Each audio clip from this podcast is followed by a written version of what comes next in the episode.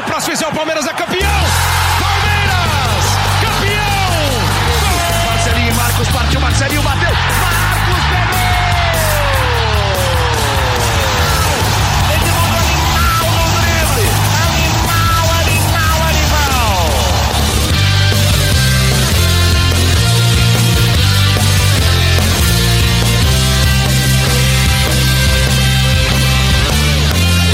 Fala, torcida palmeirense, aqui é o Henrique Totti. Começa mais uma edição do GE Palmeiras, o podcast semanal do Verdão no GE. Palmeiras venceu a sétima partida consecutiva, agora contra o Ceará pelo jogo de ida da Copa do Brasil. O time do Abel Ferreira, que foi expulso no jogo, inclusive, bateu o Ceará por 3 a 0 Nesta edição 84 do GE Palmeiras, a gente vai analisar essa primeira partida, falar sobre reforços, sobre o trabalho do Abel e a reviravolta que o palmeirense deu, que o elenco palmeirense deu naquele momento ruim que passava. E para isso eu estou aqui com Zé Edgar, Bruno Diniz e Fabrício Crepaldi, setoristas do Palmeiras. Nessa sequência de sete vitórias do Palmeiras, o Verdão marcou 19 gols e sofreu apenas um. É um número impressionante, mostra que o elenco conseguiu superar a demissão do Lucha, se encaixou em campo, primeiro com o Andrei e agora com Abel Ferreira. Vou começar com o Fabrício Crepaldi. Eu vejo muitos torcedores empolgados, outros mais receosos. Mas disso tudo a gente pode tirar uma coisa que o torcedor agora tem uma perspectiva para a temporada, né? Antes, quando o Lucha estava no comando, a gente sentia, pelas perguntas dos torcedores que mandavam para a gente, a gente sentia o torcedor meio perdido, né? É, concorda comigo? O torcedor tá com uma, pode ter uma perspectiva melhor para essa temporada agora? Olá, Henrique Totti. Um abraço para você, para Bruno Diniz, para Zé Edgar de Matos e para todos os nossos ouvintes. Obrigado por ter me dado a honra de falar primeiro aqui no podcast de hoje. Tá precisando, é... né? É, eu estou recebendo um pouco de moral aqui, depois de ter ficado escanteado por você algumas semanas, então eu tenho que recuperar aos poucos essa, essa moral que eu já tive aqui um dia. Então, acho que sim, que o torcedor está empolgado, há um começo de trabalho que é muito começo ainda. Eu sou uma pessoa cética, né, em todos os aspectos. Sim. Eu não consigo me empolgar e assistir três jogos e falar assim, nossa, tudo mudou e agora tudo vai dar certo. Realmente o Palmeiras está jogando melhor do que estava jogando com o Luxemburgo. Eu não acho que o trabalho do Luxemburgo era péssimo, eu não sou daqueles que falam assim, nossa, o Palmeiras jogou 10 meses no lixo. Como é que você joga 10 meses no lixo conseguindo os resultados que conseguiu, aquilo tudo que a gente já falou. Uhum. Mas, enfim, não, não quero falar do Luxemburgo. Eu acho que o trabalho do Abel é promissor por aquilo que ele apresenta, pela capacidade que ele parece ter, pelo conhecimento de futebol, mas, como eu falei que eu sou cético, eu prefiro esperar ainda, porque é muito cedo. É, o Mano Menezes, é, o ano passado, ganhou os cinco primeiros jogos do Palmeiras, no, no Palmeiras, no comando do Palmeiras. Uhum. E eu me lembro muito bem que ah, acabou a rejeição ao Mano Menezes. Ele veio, nossa, olha o que ele está fazendo diferente do, do Felipão. Teve isso mesmo. Então, cinco jogos, cinco vitórias, depois empatou mais dois e o Mano virou o supra-sumo. Ele não conseguiu nem acabar a temporada no Palmeiras.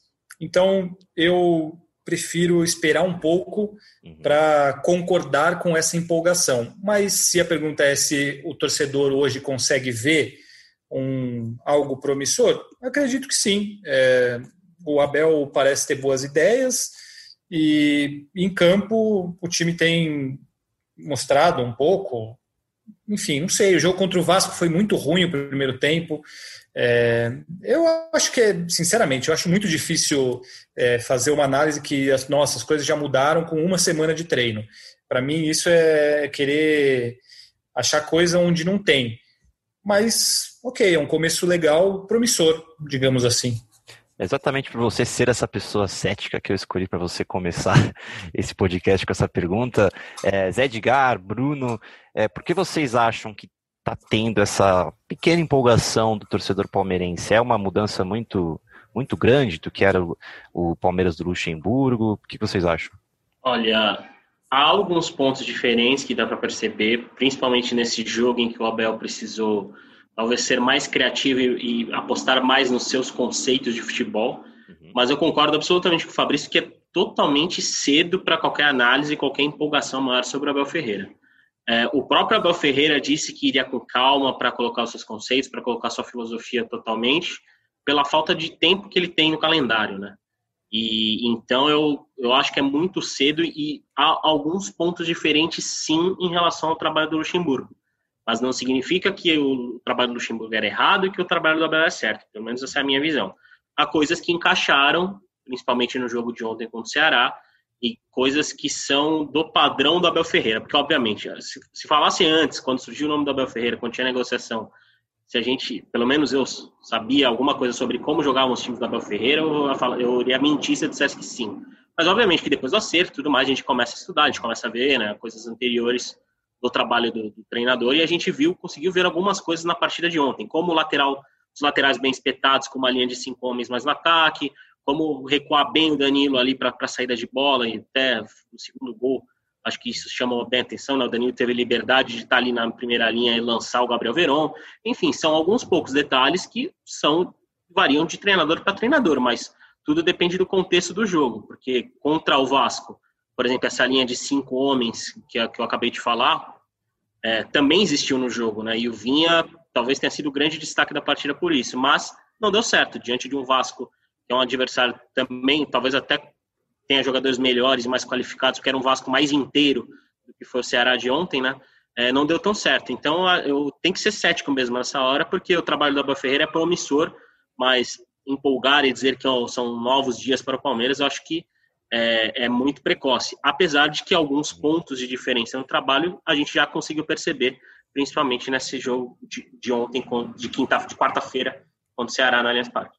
Diniz. E o Totti? Oi, fala, fala. Só, não, só antes de passar para o Bruno, só para lembrar que assim, o Abel Ferreira comandou o Palmeiras em três jogos. Ele ganhou do, do 18º colocado do Brasileirão, que é o Vasco, do 16º, que é o Bragantino, e do 13º, que é o Ceará. Então, eu, como falei, eu ainda teria um pouco de calma antes de me empolgar muito com ele. Como eu falei, pode ser um trabalho promissor? Pode. É, ele parece ter os conceitos modernos que a diretoria queria, parece ter esse pensamento, mas pode ser. Eu acho que a palavra, pelo menos para mim, que, que pode se encaixar bem, é que é, é um trabalho promissor.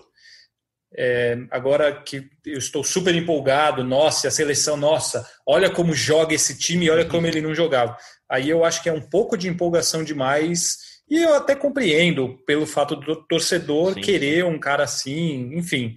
Mas eu não tenho essa, essa empolgação toda nesse sentido. É, euforia para os dois lados é ruim. Diniz, não sei se você concorda comigo, comigo eu estava sentindo depois desse jogo contra o Ceará, porque o Palmeiras tinha muitos desfalques e muita gente estava comparando esse jogo contra o Ceará, do Palmeiras desfalcado, contra aquele jogo contra o Goiás que também o Palmeiras estava super desfalcado, e aí o Luxemburgo, é, o torcedor fala que deu várias desculpas, e o Abel falou que ia jogar com o que tinha, ia fazer o time dele, e foi lá, ganhou de 3 a 0 é, Você concorda que esse, essa comparação desses jogos pode ter dado uma, uma perspectiva melhor para o palmeirense também?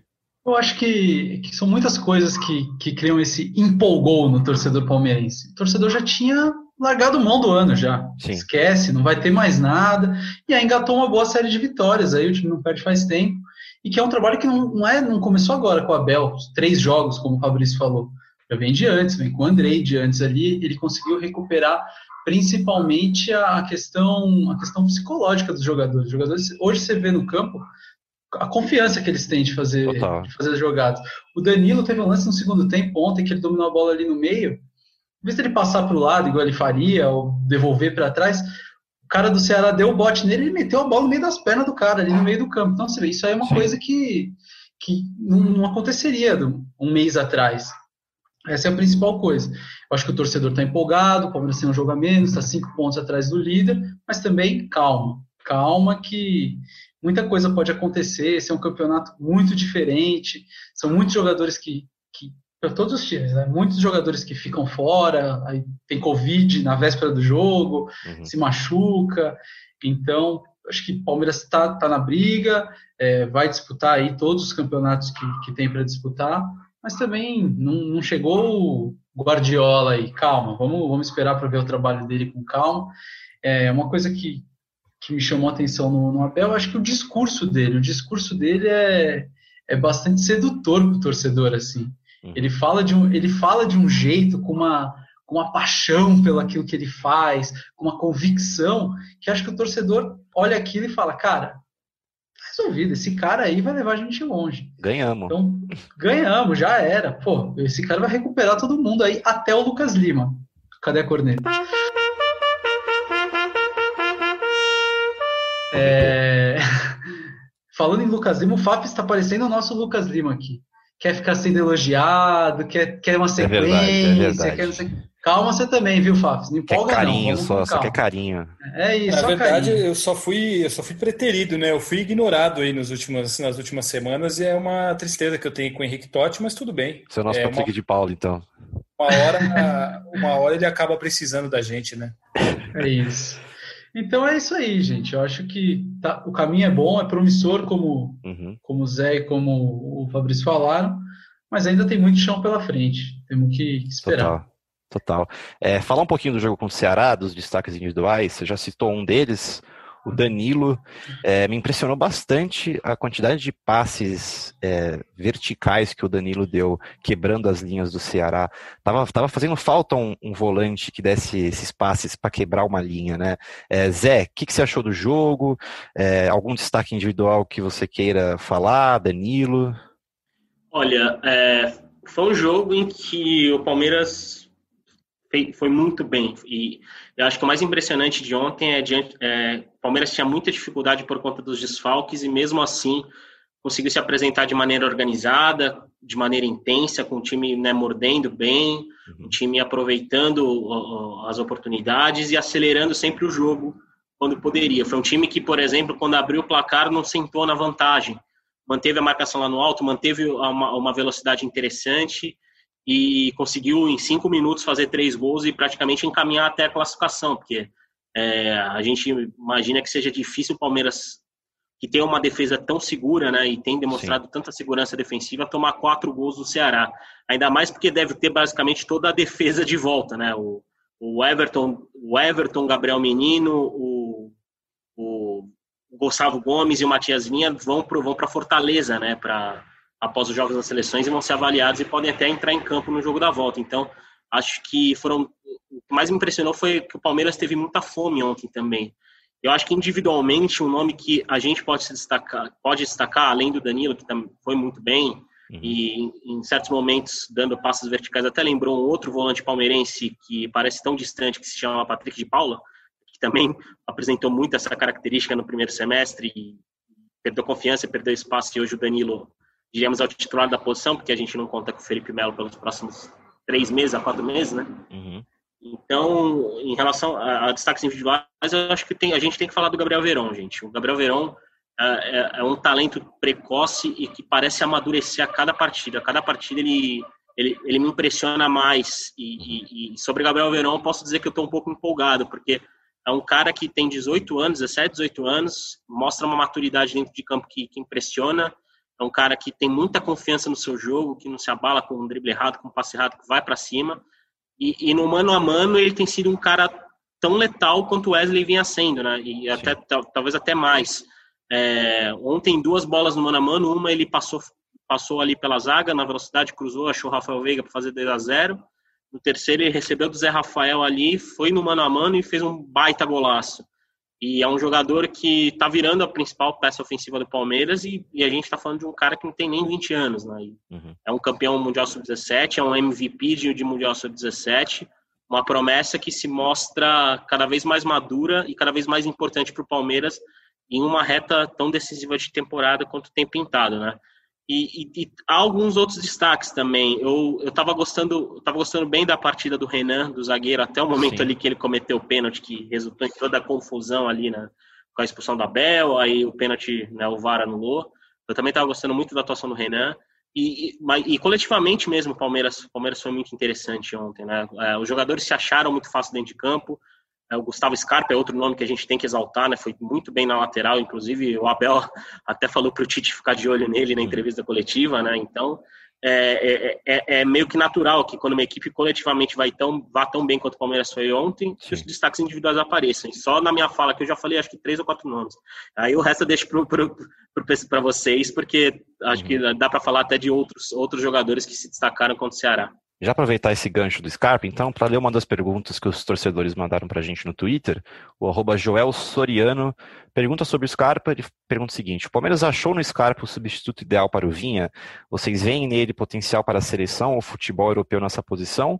Ou o Abel disse isso como forma de incentivo? Fabrício Crepaldi fez uma carinha ali, acho que o Abel disse isso como incentivo, né, Fabrício? É, estava indo bem até a história do substituto. Acho que se você não tem é, no mercado alguém que seja suficientemente bom para fazer parte do seu elenco ou que seja muito caro, o Scarpa é um jogador, é, ele nunca deixou de ter potencial, né? Ele às vezes parece um cara um pouco, não sei se desinteressado, ou então ele disperso. não é disperso e também ele não, não correspondeu, né? Quando jogou. E na lateral esquerda eu achei que ele fez um jogo muito bom, também é muito cedo. É aí que eu acho que é. O cara fez um jogo na lateral esquerda e já estamos falando nele na seleção brasileira de lateral. Aí é demais para mim, né? Com todo respeito. Entendo o Abel, pô, vamos subir meu jogador, vou Dá elevar moral, jogador, né? dá uma moral pro meu jogador. Ele tá totalmente na dele. E é engraçado que. Ele tem feito isso com todo mundo, né, Então, Fabrício? é, Aliás, isso, o Abel então. tem adotado isso com todo mundo. Você assiste uma coletiva dele, bom, ele já falou que o Vinha é top, o Luan e o, o Top, Luan. top, top, top, É. top, pam, pam, pam. Luan, Gustavo Gomes e Felipe Melo formavam o tripé invertido e ele, nossa, fala dos caras assim como.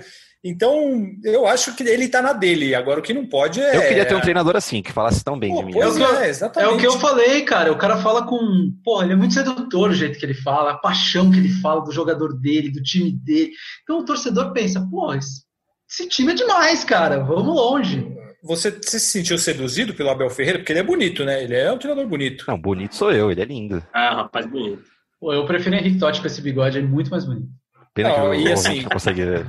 E isso, isso parece que deu uma influenciada também, porque o Palmeiras contratou dois zagueiros muito bonitos, né? Então, depois É que o. Abel Ferreira chegou, é, a, a É, perspectiva é de- requisito básico para requisito Exato. básico para o Barros, né? Ser para bonito. contratar, exatamente. É Mas, vencer enfim, na beleza, vencer na beleza. Exatamente. É deixar, deixar a transmissão, deixar o esporte mais bonito. É, mas voltando ao Voltando. Scarpa, então sim, eu acho que ele pode ser um substituto. Ele tem cruzamentos muito bons, ainda no estilo de jogo do Abel, que ele joga com os laterais espetados lá na frente o tempo todo. E ontem isso ficou muito, muito claro. O Marcos Rocha e o Scarpa estavam o tempo todo no campo de ataque. É bem interessante. O Scarpa acho que pode ser uma ótima arma. Agora, pensar em seleção brasileira, Sim. futebol europeu, pô, se ele fizer uma temporada incrível como lateral esquerdo, beleza, mas por causa de um jogo, eu acho que é um pouco de exagero. E Concordo. convenhamos que, antes de mais nada, para ele fazer uma temporada incrível, ele tem que superar talvez um dos grandes concorrentes do continente, que é o Matias Vinha, né? Que a gente é. está falando, a gente tá falando do lateral titular da seleção uruguaia, né?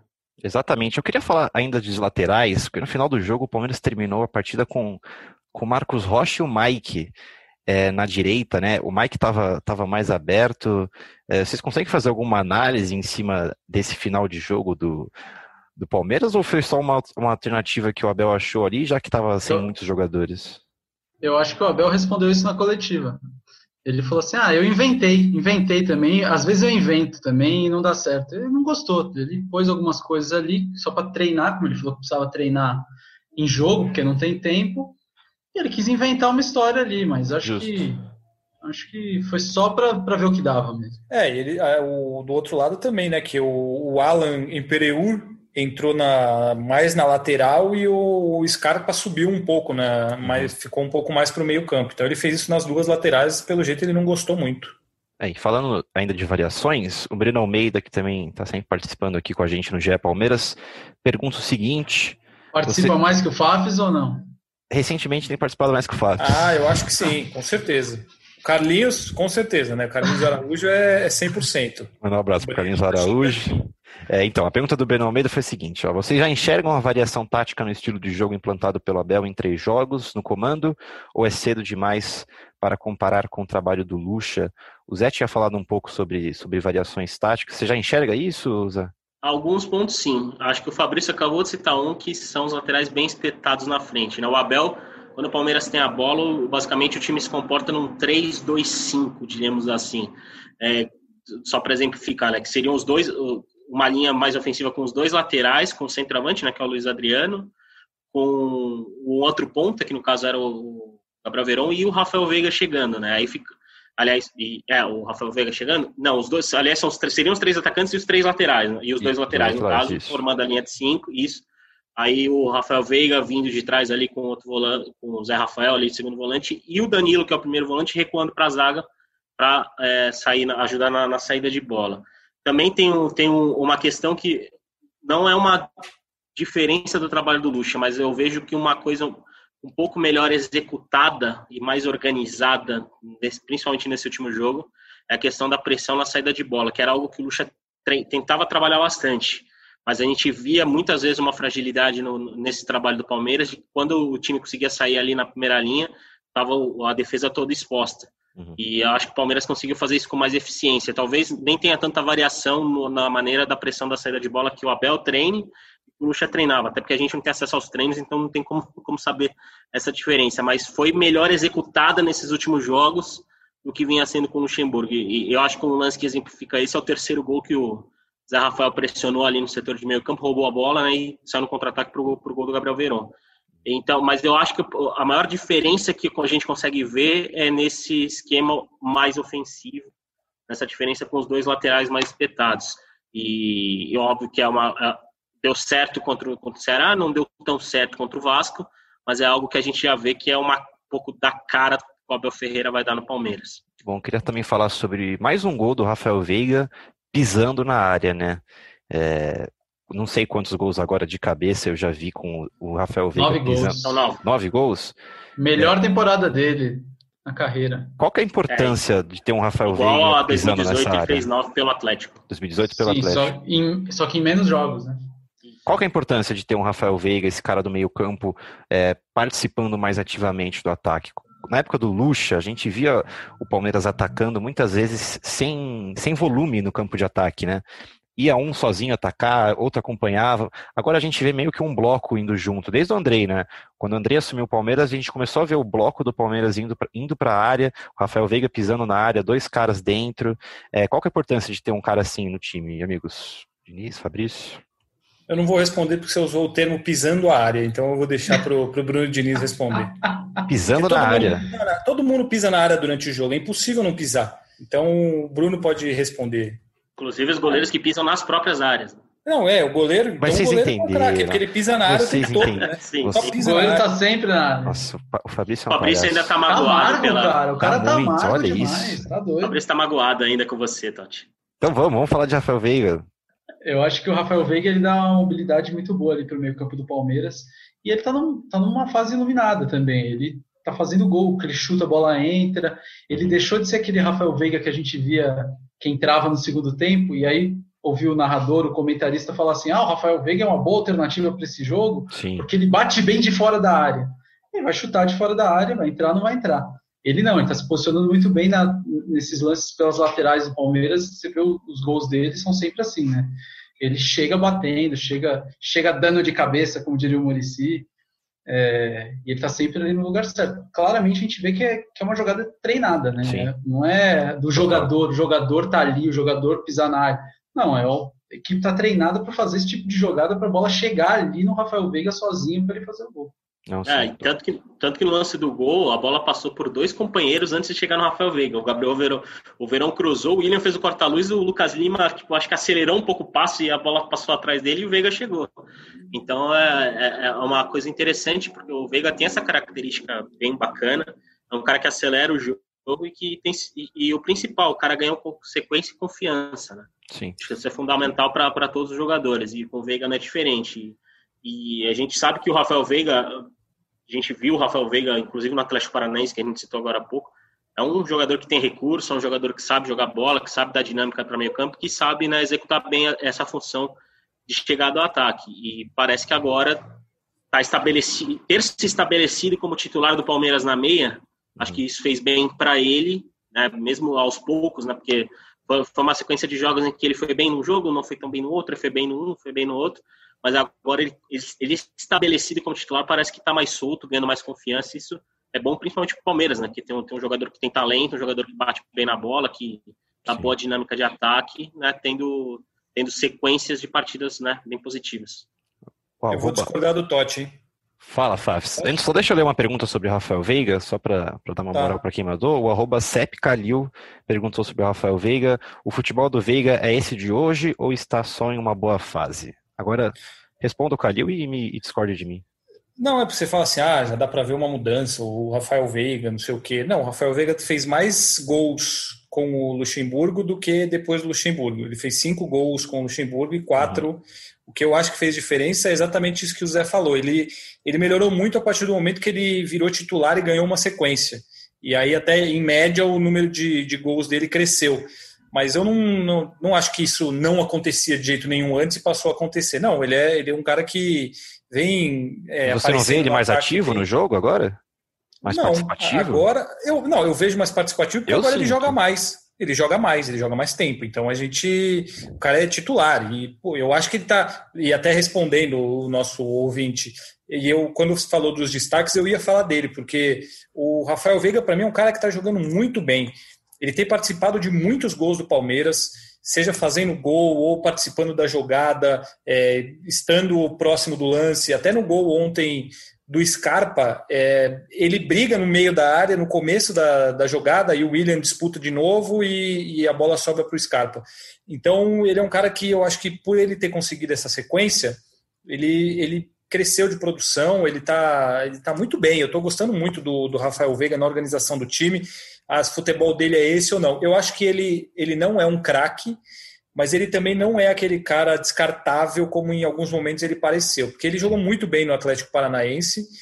Ele é um, ele é um jogador bom, ele é um jogador bom que vale a pena você ter no grupo, que talvez numa sequência como titular ele te, te renda gols, assistências, tendo confiança. Ele eu acho que é um cara que pode render muito bem.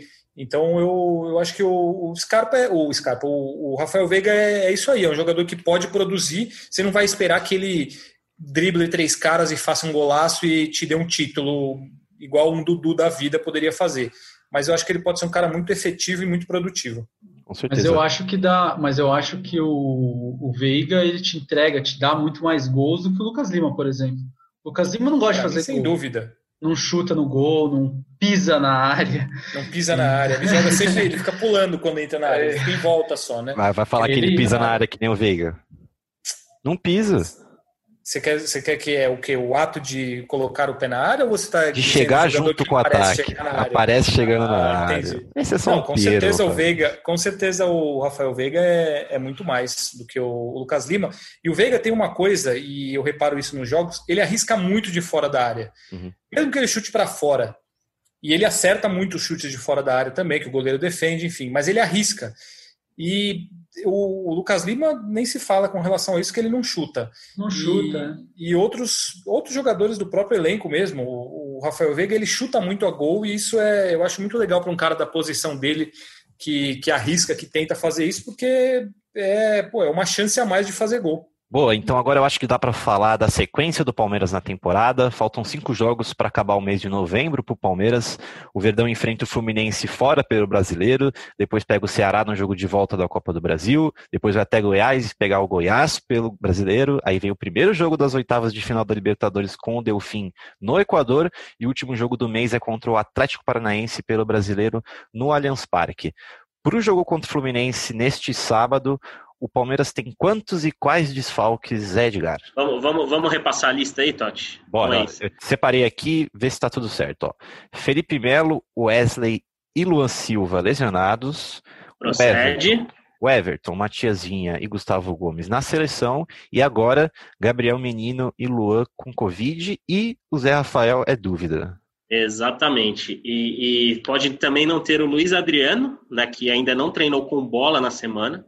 Uhum. E o Luiz Adriano, assim como o Zé Rafael, estão com o departamento médico de olho dia a dia, dia após dia. Então, somente amanhã, depois do trabalho de sexta-feira, a gente vai poder ter a confirmação se o Luiz Adriano e o Zé Rafael não estão. Então, basic... estão fora do jogo, né? Mas, basicamente, dos 11 titulares do Palmeiras, o Abel Ferreira tem agora, quinta-feira, 16h53, apenas dois deles à disposição, que é o Rafael Veiga e o Rony, né? Que a gente considera titular, o Rony ou a, ter a terceira opção ali do ataque porque diante de todos esses problemas que você falou. Então, tanto que o Palmeiras precisou acelerar a, a estreia do Alan Pereur ontem precisou também já escalar o Kusevich, que era, tinha um plano de né, esperar um pouco mais para ele estrear. E o Palmeiras vai ter que se virar. Inclusive, o Fabrício até deu, trouxe informação ontem. O Palmeiras estreou dois meninos do, do, das categorias de base no banco de reservas ontem. E, e então vai ter que, né, é, vai ter que o Abel vai ter que sambar, né, né nessa sexta-feira para definir o time diante de todos os problemas que podem ter. E vamos, vamos ver até somente na sexta-feira, depois do tra trabalho de manhã, a gente vai poder ter realmente a ideia de qual que vai ser o time que vai estar em campo. Mas os problemas parecem que, infelizmente, são um azar né, do Palmeiras, estão crescendo jogo a jogo. Até que o lance do Zé Rafael ontem, acho que é um exemplo disso, né? Uhum. O pé travou ali no gramado sozinho, e teve uma diagnosticada uma entorse ali no, no, tornozelo direito. O famoso a bruxa tá solta no Palestra Itália, né? É, bateu um, um, time titular provável aqui, você falou que mais para sexta-feira, mas como a gente está gravando na quinta-feira, vê se é por aí mesmo, Zé. Vamos de Jailson, né? Jailson no gol, Marcos Rocha, na zaga, Emerson Santos e Hernan de novo? É, né? Eu imagino que Alain Pereur pode entrar no time titular. Pode ser mesmo. Talvez até o Kusevich, não sei, mas acho que o Pereur, por ter jogado ontem diante de uma circunstância bem, bem rápida, né? Que Sim. o Pereur estava tava sábado, é, domingo ele estava no banco de reservas do Milan, na terça chegou a São Paulo, dormiu na academia de futebol do Palmeiras e já, já estreou na quarta-feira, né? Então imagino Exato. E, e, além do mais, o Imperiur era um jogador que né, foi observado pelo Abel ainda quando ele estava na Grécia e tudo mais, talvez ganhe, ganhe espaço. E talvez na esquerda, acho que diante de todas as palavras da última coletiva, acho que teremos Gustavo Scarpa, né? Sim. Também. Embora o Lucas Esteves tenha trabalhado Se o Tite não convocar. Se o Tite é, não convocar, né? Essa, tem essa. No lugar do Gabriel Menino, né? É isso. É, meio campo, Danilo quem com o Veiga? Danilo Veiga e quem ali? Patrick de Ramires. Paula, Ramires. Ramires. Ramires. Talvez o Patrick gosta de, de Difícil, elogiar, valorizar os experientes do time, se tem importância de jogadores experientes, eu acho que mais fácil ele colocar o Ramires. É, pode, pode ser o Ramires, um... mas embora ontem ele tenha colocado o Patrick de Paula, né? É, vamos começar com é, Danilo, é um Ramires e Veiga, e o Ramires cansa na metade do primeiro tempo, e aí o Patrick de Paula entra no segundo tempo ali. Eu vou soltar a corneta. Ai, é... ai, ai. Ataque, Rony Verão William? Imagino que sim. Ou, é, né? ou Luiz Adriano, ou né? Luiz Adriano se, se voltar ou não. É, de, muito bom, então. Acho que é isso. Muito bom. Então, agora eu separei um espaço aqui nesse final de podcast para a gente falar dos reforços do Palmeiras. O zagueiro ítalo-brasileiro Alain Pereur estreou contra o Ceará e o zagueiro Kusevich está em transição física e o atacante Breno Lopes, ex-juventude, está chegando ao Verdão. Os zagueiros, que é o Imperiur e o Kusevich, deram entrevista nesta quinta-feira e o zagueiro chileno falou sobre um conhecido da torcida. Sí, la verdad, el, Mago acá fue un grandísimo jugador. A mí me tocó verlo mucho jugar cuando, cuando yo era chico. En Chile se transmitían muchos partidos de Palmeiras porque jugaba el Mago. La verdad es que no, no hablé con él antes de venir para acá, pero sé lo importante que él es eh, en, este, en este equipo. En Chile también lo es, un grandísimo jugador. Lo demostró en la selección también acá ni hablar, así que espero eh, dejar bien puesto el nombre de Chile de nuevo y voy a entregar el, lo, del 100% de mim. Kusevich é o novo Valdívia, amigos? Brincadeira, brincadeira à parte. Algum destaque para essa entrevista dos zagueiros, pessoal? É, foi bem rapidinha, né? Beleza, né? Dos dois juntos. É, foi uma entrevista bonita, de fato. Zé, tem algum destaque dessa entrevista que você acompanhou de perto? Olha, eu, acho que o momento que, diríamos assim, saiu um pouco do, daquela, daquele discurso comum, uhum. eu destaco dois, né? Um, um de cada. O Kusevich, acho que a gente acabou de ouvir, né? Porque é, o palmeirense sempre tem reações quando alguém fala de Valdívia, boas ou ruins, independente, mas sempre o Valdívia Sim. desperta algo no palmeirense e ver o Kusevich falar do Valdívia nominalmente na verdade, nem nominalmente, né? Chamou, perguntaram do Valdívia para ele, a primeira, a primeira coisa que ele falou foi o mago, né? El então, mago.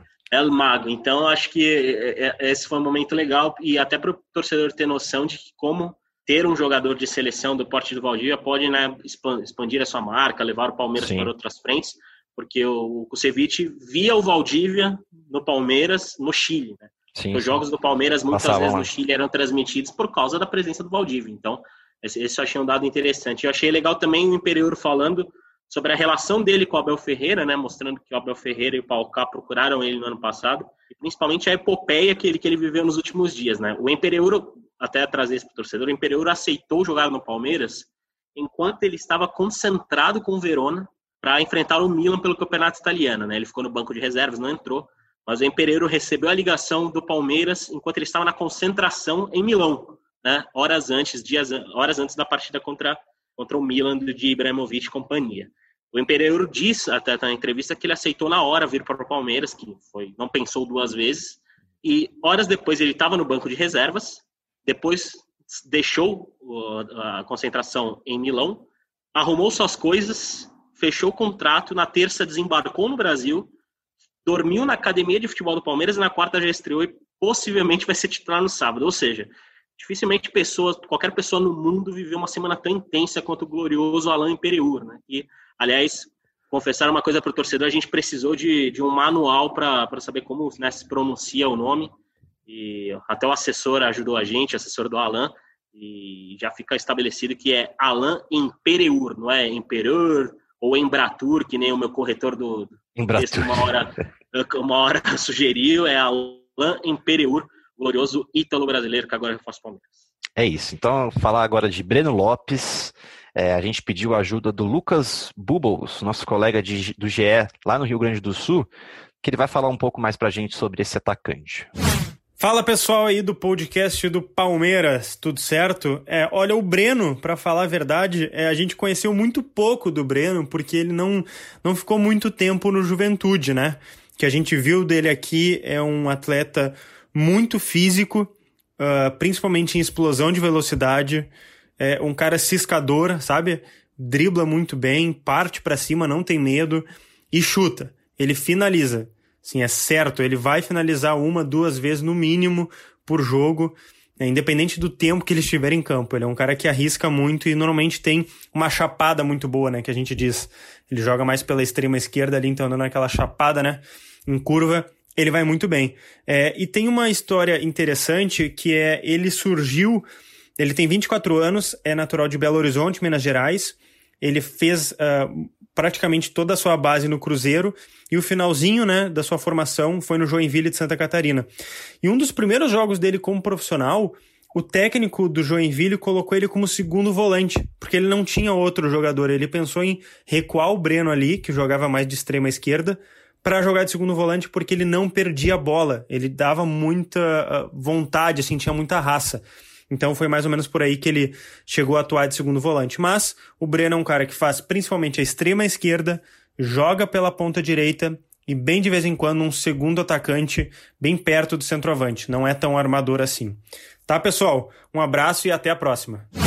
Valeu pela participação, Lucas. Então, Breno Lopes, aquele ponta ciscador e finalizador, é, mas já chegou no Palmeiras e a torcida do Palmeiras do Twitter pega no pé quando quer, né? Achou um, um gol que ele perdeu na cara ali, já começou a falar do Breno Lopes.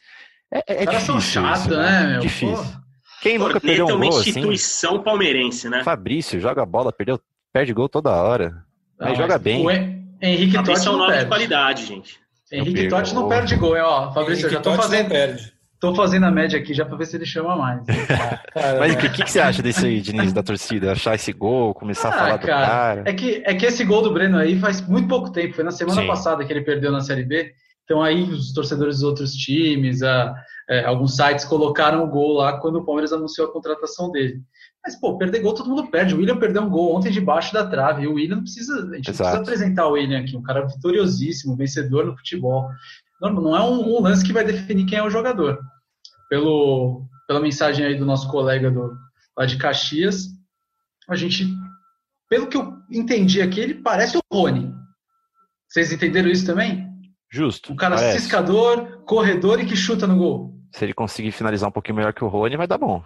É, ele é, ele é basicamente, ele chega pra, basicamente para suprir a ausência que o Wesley deixa no elenco até o fim da temporada, né? Uhum. O Wesley só volta, vale a gente repetir, o Wesley só vai voltar a jogar no, na temporada do ano que vem, lá para fevereiro, março do ano que vem. Então, acho que sentiram a necessidade de ter mais um jogador ali, né? Porque o titular agora é o Gabriel Verón. E aí o Breno Lopes chega como alternativa. Mas é, é aquela coisa, a gente só vai poder ter uma avaliação mais profunda quando a gente vê ele em campo pelo Palmeiras, porque com todo respeito ao Juventude, Juventude é um pontinho é diferente. divisão, é diferente você jogar no Juventude numa Série B, e jogar no Palmeiras, por exemplo, numa oitava de final de Libertadores. A pressão é diferente, né? Tudo, tudo, tudo, é diferente. Então, vamos ver como que o Breno Lopes encara. Mas ele é um cara que foi bem avaliado, né, pela diretoria do Palmeiras e que chega justamente para repor, não repor o Wesley, porque o Wesley era titular, era o melhor jogador do campo, mas para o elenco ter mais um jogador ali na, naquela função ali, né, do, do ponta de velocidade e a gente tem visto que o Palmeiras né, tem apostado muito nesse jogo de velocidade nas últimas semanas e tem se dado bem, né? Então pode ser uma opção interessante, vamos ver. É isso. Então agora vamos é, ler mais uma pergunta. Duas perguntas, na verdade. O Cleiton Lima e o Eder Sepp perguntaram para a gente sobre o camisa 9, se o Palmeiras precisa de um camisa 9 reserva. E antes do podcast aqui, a gente estava falando sobre um cara que talvez não perderia o gol que o Breno Lopes perdeu e o gol que o William perdeu. Fabrício Crepaldi, quem que você indica? Indica um 9 para o Palmeiras, por favor. O 9 que eu indico para o Palmeiras, embora eu acho que não possa por conta de acordos, Miguel Angel Borja. Para ser reserva, jogar de vez em quando, entrar no segundo tempo, para mim, eu não teria dúvida de que ele seria um cara útil. Ele não era útil no esquema do Felipão, que era para o Davidson da casquinha, Agora, para ele ser um. O, o Borja, para mim, é um. Para o nível do futebol brasileiro, ele é um, um, ótimo reserva. Ele seria um ótimo reserva. Ele tem 11 gols já no, no desde que ele chegou no Júnior Barranquilha, em 27 jogos. É, já é mais gol do que ele fez o ano passado pelo Palmeiras, no mesmo número de jogos. Então, é isso. Eu traria de volta Miguel Angel Borja. Acho, o Palmeiras não pensa nisso, tá? O Palmeiras, inclusive é, a, o, o, pensamento deles com relação a Borja, Davidson e Guerra, inclusive, é uhum. vamos olhar para o futuro e não vamos olhar para o passado. Então, isso não vai acontecer. Mas se o Palmeiras precisa de um 9, ainda mais com o Luiz Adriano com os problemas físicos, o, o para mim o Borja seria um, um ótimo reserva para o time do Palmeiras. O Palmeiras quer que o Borja faça gols, mas na Colômbia, para valorizar e conseguir vendê-lo na próxima janela. Hum.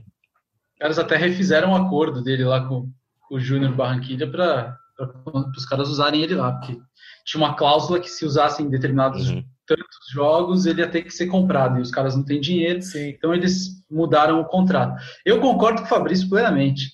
É, só, é que a gente tem uma imagem assim, bem negativa do Borja em vários momentos, mas é só você lembrar do Borja quando ele era treinado pelo Roger. Ele fez 20 gols com o Roger, num, time que era um time muito rápido, um time toque de bola que lembra esse time do Palmeiras de hoje, né? Uhum. De agora com o Abel, com o Cebola. Ele não é o cara para fazer gol de cabeça, apesar de ser um atacante grande. Ele não é um cara para dar casquinha. Ele é um cara para isso, um chute no gol e resolver, entendeu? Ele é o cara da das pequenas diagonais, né? Da, do facão, faz o facão. facão. Entendeu? Ele é esse cara aí. Eu concordo com o Fabrício, para ser um reserva ali, o Palmeiras precisa de um cara ali. Mas se bem que ontem Ontem, o Gabriel Silva, que é um excelente atacante da base do Palmeiras, bem excelente lembrado. atacante, jovem, muito promissor, entrou bem no jogo ontem. Finalizou duas vezes, próximo, né? ficou, finalizou duas vezes, ficou muito próximo de fazer o primeiro gol dele como profissional. Ele, esse jogador é um jogador muito interessante que o Palmeiras tem e que vai começar a entrar mais agora, vai ter mais oportunidades e, e esse aí vai ser uma boa venda lá na frente para o Palmeiras. Eu só acho que ele não tem condições de jogar de centroavante. É, então eu ia falar isso. No profissional. Ele é muito baixinho para é. ser centroavante no profissional. E aí não é, eu acho que não é um Romário da vida, por exemplo.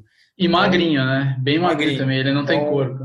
Para ser centroavante. Mas eu também acho ele muito bom, assim, pelo os jogos na base e tudo, eu acho ele muito bom, muito bom jogador. Ele deve ter a altura do William, se bobear, né? Ah, eu acho que menos, viu? Menos, ó. 1,77, pesquisei aqui, ó. 1,77 tem o Gabriel e o William tem, pesquisando aqui, 1,71. O Gabriel Silva é maior que o William lá. É maior, é mais alto. É que ele é, ele é, mais magrinho, assim, é. então dá a impressão que ele é pequeno. Mas... Acho que o torcedor palmeirense tá, às vezes está sentindo falta daquele, daquele 9 Brutamonte ali para reserva, né? Porque o William, querendo ou não, ele é um pouco baixinho e e ali na, no, dentro da área precisa de um cara mais forte. Mas temos aí, temos o Gabriel Silva, é, e agora para encerrar o podcast, Zé Edgar, um boletim Covid-19 do Palmeiras, por favor. Pois é, Henrique Totti, é, diríamos que o Palmeiras entrou numa zona de preocupação pelo seguinte fator. É, o Luan já tinha sido diagnosticado né, no, na semana, até ficou fora do jogo de ontem por causa disso. Aliás, atualizar o Luan, o Luan está bem, o Luan tem sintomas leves de, de Covid-19, mas ele está bem. Inclusive, ele está isolado no hotel da capital paulista. Ele saiu de casa para a quarentena, até porque tem parentes deles, né, dele que, que, moram com ele, que são do grupo de risco, né, e ele, por, com muita cautela, né, vai, vai ficar nesse hotel até receber alta, né, se curar e voltar a treinar no Palmeiras. E o Gabriel Menino também está com Covid-19, foi diagnosticado na seleção brasileira, já foi cortado pelo, pelo Tite e vai cumprir a quarentena e também está fora pelos próximos 15 dias. Mas o que, o que é preocupante é o seguinte: o, os dois jogadores do Palmeiras foram diagnosticados depois da partida contra o Vasco da Gama, no fim de semana. E hoje, é, a, imprensa, a imprensa lá no Rio de Janeiro já comunica que quatro jogadores do Vasco da Gama testaram positivo também para Covid-19. Então a gente vai, vai ficar de olho. Os jogadores do Palmeiras testaram, é, fizeram testes hoje, nesta quinta-feira como, como é prática comum né, do Palmeiras, após rodadas, é, testar os jogadores, após partidas testarem os jogadores. Geralmente, nas, toda segunda-feira, os jogadores passam por teste de Covid-19. Depois de rodada de meio de semana, geralmente nas quintas-feiras também passa por teste de Covid-19. Hoje não foi diferente. Então, nas próximas horas a gente deve ter novidade, mas esse pequeno surto, diremos assim, né, porque já são dois jogadores do Palmeiras e quatro jogadores do Vasco que testaram positivo para Covid-19 desde o fim de semana, algo que, que, que, a diretoria, que o departamento médico do Palmeiras está de olho. E que assim que os resultados saírem, o, o, clube prometeu que vai comunicar à imprensa, como foi no caso do Luan. Então a gente fica na guarda para saber se é, foi apenas um susto ou se infelizmente a gente vai ter que tratar desse assunto da pandemia dentro do Palmeiras, que é algo que era o clube tinha escapado, né, basicamente uhum. até hoje, porque a gente vê o Santos com surto de Covid, Goiás teve surto de Covid, Flamengo teve surto de Covid, Palmeiras, né, até, até o momento tinha passado, passado em branco em relação a isso, mas é, o que aconteceu no fim de semana e os testes desse, desse meio de semana acabam preocupando um pouco, mas te, teremos novidades provavelmente no próximo podcast ou qualquer novidade também, que assim que o Palmeiras confirmar os resultados do exame, se tiver alguém com testou positivo, a gente vai trazer lá no GE ou, ou na minha conta do, de Twitter, na do Bruno, na do Fabrício, na do Zito, enfim. O torcedor vai ficar bem informado assim que a gente tiver notícias sobre esses novos testes de Covid do Palmeiras. Muito bom, vamos ficar de olho então nisso. E vamos encerrando o GE Palmeiras por aqui. Muito obrigado a todo mundo que enviou perguntas. Um obrigado especial ao Fabrício Crepaldi, que agora acumula duas participações seguidas no GE Palmeiras, seu melhor aproveitamento nos últimos meses. Muito obrigado, Fabrício. É um prazer sempre ter a honra de ser chamado por você, Totti. Um abraço para você, para Bruno Diniz, para José Edgar e para todos os nossos ouvintes. Valeu, Zé. Valeu, meu querido. Aquele abraço para você, para o Bruno, para o Fabrício. O Fabrício encare uma sequência tão grande quanto a de Rafael Veiga aqui no nosso podcast. É isso. Valeu, Diniz. Valeu, Henrique. Valeu, Zé. Valeu, Fabrício. E agora eu convido aqui o Fabrício a mandar o Zapata aqui pra gente, né? Porque ele tá muito carente. Faça isso, Fabrício, por favor. Tá bom. Partiu Zapata. Partiu Zapata, sai que é sua, Marcos! Bateu pra fora!